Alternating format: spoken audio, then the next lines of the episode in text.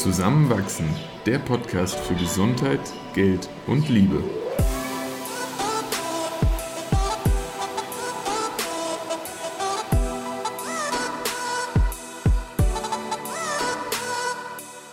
Willkommen zu einer neuen Folge von Zusammenwachsen. Eva und ich unterhalten uns heute über Kreativität und am Ende werdet ihr erfahren, was wir als nächstes Mal zusammen Kreatives ausprobieren wollen. Viel Spaß beim Zuhören. Welche Rolle spielt Kreativität in deinem Leben? Vermutlich allein dadurch, dass ich jetzt sehr angestrengt anfange zu überlegen, keine allzu große, weil sonst würde mir jetzt direkt zumindest ein Beispiel einfallen, wo sie eine Rolle spielt. Dabei schaue ich dich gerade so an und sehe direkt hinter deinem Kopf ein wunderschönes großes Bild, was äh, Christoph gemalt hat, also was du gemalt hast. Mhm. Und was ja in dem Zeitabschnitt irgendwie schon eine große Rolle gespielt hat. Ja, doch ich glaube, es gibt auch immer wieder Momente, wo ich, ohne dann das vielleicht direkt mit Kreativität in Verbindung zu bringen, diese auslebe. Fällt dir was ein? Ja, zum Beispiel vielleicht einfach äh, den, den, Moment, als ich das Bild, vielleicht können wir das sogar mal dann irgendwie auf Instagram posten oder so, gemalt habe. Das hat für mich damals tatsächlich so einen Gegenpol dargestellt zu einer sehr rationalen und sehr intensiven Lernphase. Und dann war es so ein komplettes Verlassen dieser vorgefertigten Pfade und einfach mal irgendwie dann in dem Fall den farbenfreien Lauf lassen. Ähm, insofern hat es schon auch immer mal wieder eine Rolle gespielt, wenn ich ja vielleicht wirklich einen Gegenpol bilden wollte zu eben vorgegebenen, zu rationalen Dingen. Ja. Wie könntest du es für dich beantworten? Ich habe mir die Frage bis vor so einem Monat noch nie gestellt. Okay. Und vor einem Monat war ich bei so einer, hm, wie soll man es beschreiben? Eine Frau, die mit Frauen arbeitet. ähm, und ähm, bei, da gab es auch eine Ganzkörpermassage und da hat sie mir erklärt, dass äh, eben so ein bestimmter Bereich äh, mit Kreativität zusammenhängt mhm. und ähm, nachgefragt, ob ich da die Verbindung spüre. Und ich war so, hm, irgendwie jetzt nicht so. Und bei vielen anderen Organbereichen habe ich eine sehr klare Verbindung gespürt, sei es jetzt zum Beispiel sowas wie berufliche Ausrichtung oder ähm, Liebe oder Freundschaften. Und mhm. bei Kreativität war ich so, hm, irgendwie ist es ein bisschen, äh, ja, habe ich mich das noch nie gefragt, wie ich Kreativität äh, in meinem Alltag zum Ausdruck bringe. Und ähm, das hat mich dann so ein bisschen zum Nachdenken angeregt. Und ich bin drauf gekommen, ich nutze meine Kreativität schon oft und lasse ja auch oft freien Lauf. Zum mhm. Beispiel bei sowas wie Ideen für Artikel oder generell beim Schreiben. Das ist einfach ja Inspiration, die da so aufploppt und der mhm. man so folgt. Äh, manchmal intuitiv, manchmal aber auch ein bisschen ähm, rational und zielgerichtet. Wo auch Kreativität eine Rolle spielt, ist auf jeden Fall beim Kochen. Bei mir bin ich drauf oh, gekommen. Ja, das machst du sehr frei, viel freier als ich.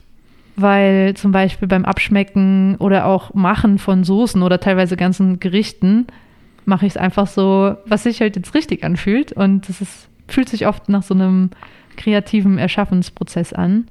Und dann in anderen Bereichen, wo man vielleicht annehmen könnte, dass es da viel Kreativität gibt, wie zum Beispiel beim Gitarre spielen. Mhm. Da klammer ich mich irgendwie noch sehr an Lieder, sowas wie, wenn Personen immer nach Rezept kochen und dann vielleicht nicht kreativ sind. So ist es bei mir beim Gitarre spielen, wo ich mich einfach an die Noten oder an das Vorgespielte klammere, festhalte und das dann so nachspiele. Ich glaube, da fehlt es mir noch so ein bisschen an vielleicht tatsächlich einfach Grundfähigkeiten, um da freier, freier zu sein. Ja.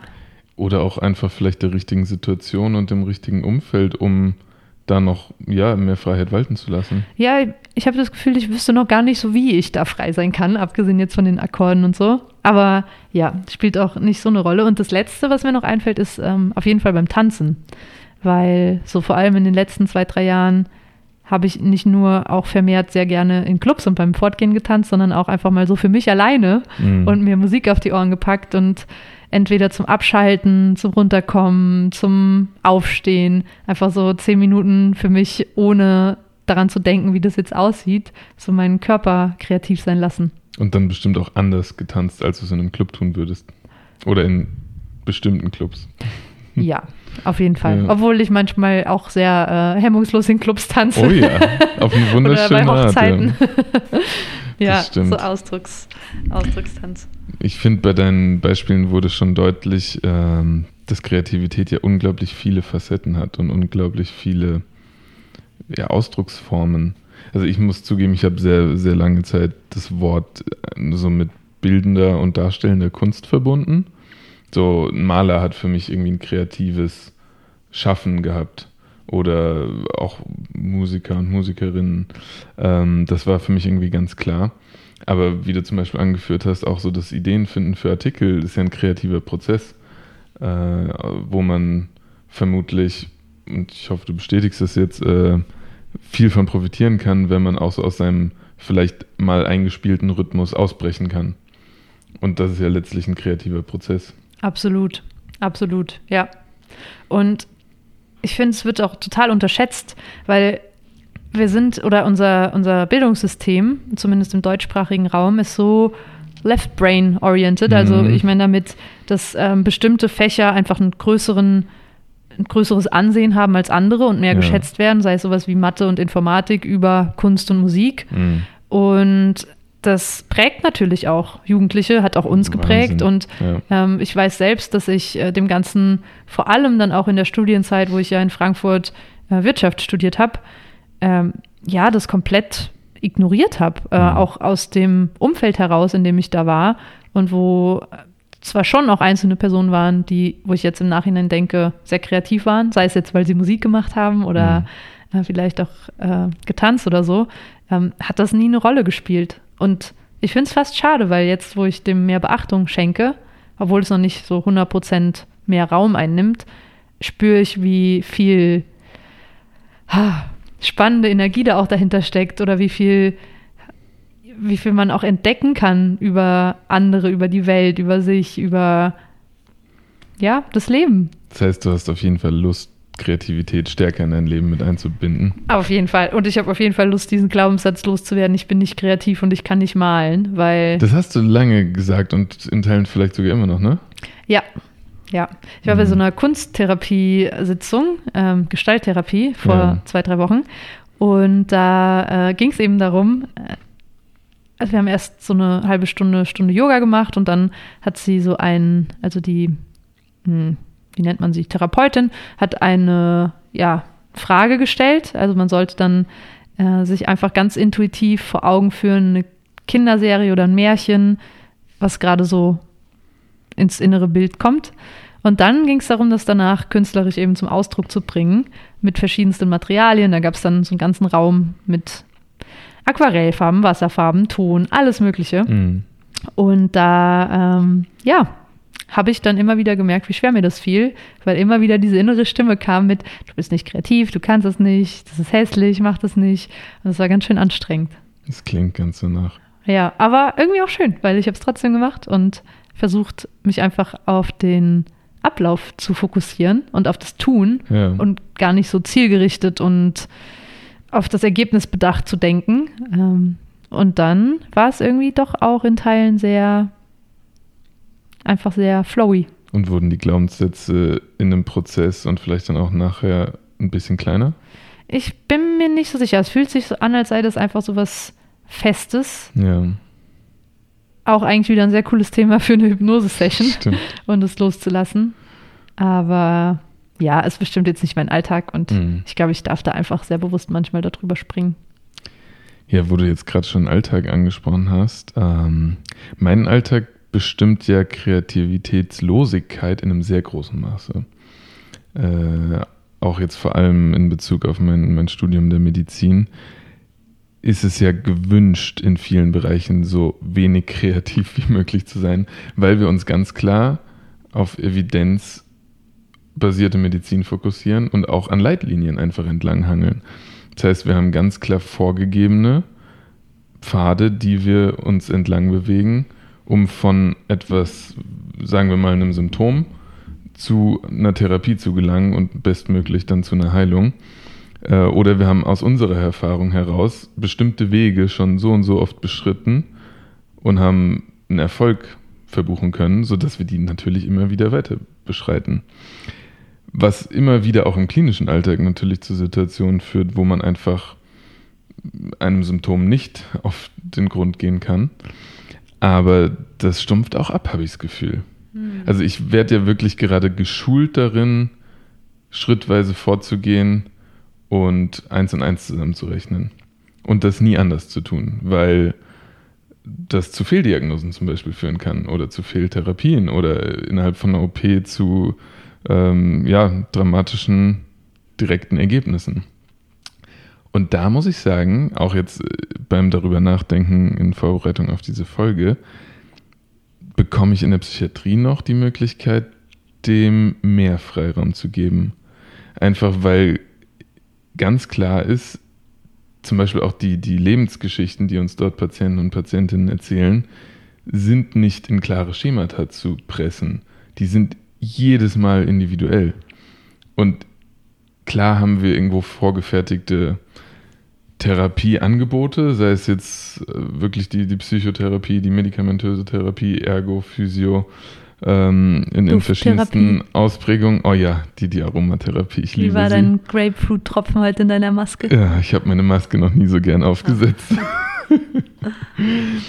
ähm, ja, aber wie wir zum einen diese Therapiemöglichkeiten kombinieren und vor allem, wie sich diese dann auch ausprägen, ist halt so individuell, dass es doch ja, zumindest ein neu schaffender Prozess ist, den ich dann so ein bisschen in Richtung Kreativität, finde ich, für mich definieren kann. Mhm.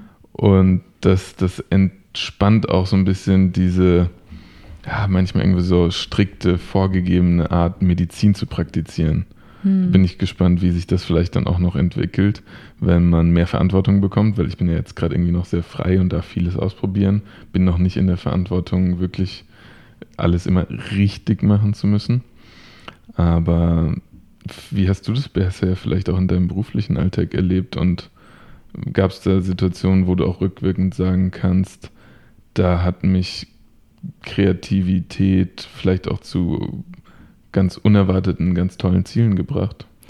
Ich finde halt spannend, wie wir Kreativität direkt wieder so den Nutzen zuordnen wollen. Und ich habe ja auch eben damit angefangen. Ja, ja, Und das wieder in unser Denken pressen hm. von, okay, was bringt uns das? das was bringt schnell. uns das beruflich? Ja. Wann nutzen wir das beruflich? Wie ist das mhm. jetzt da einzuordnen?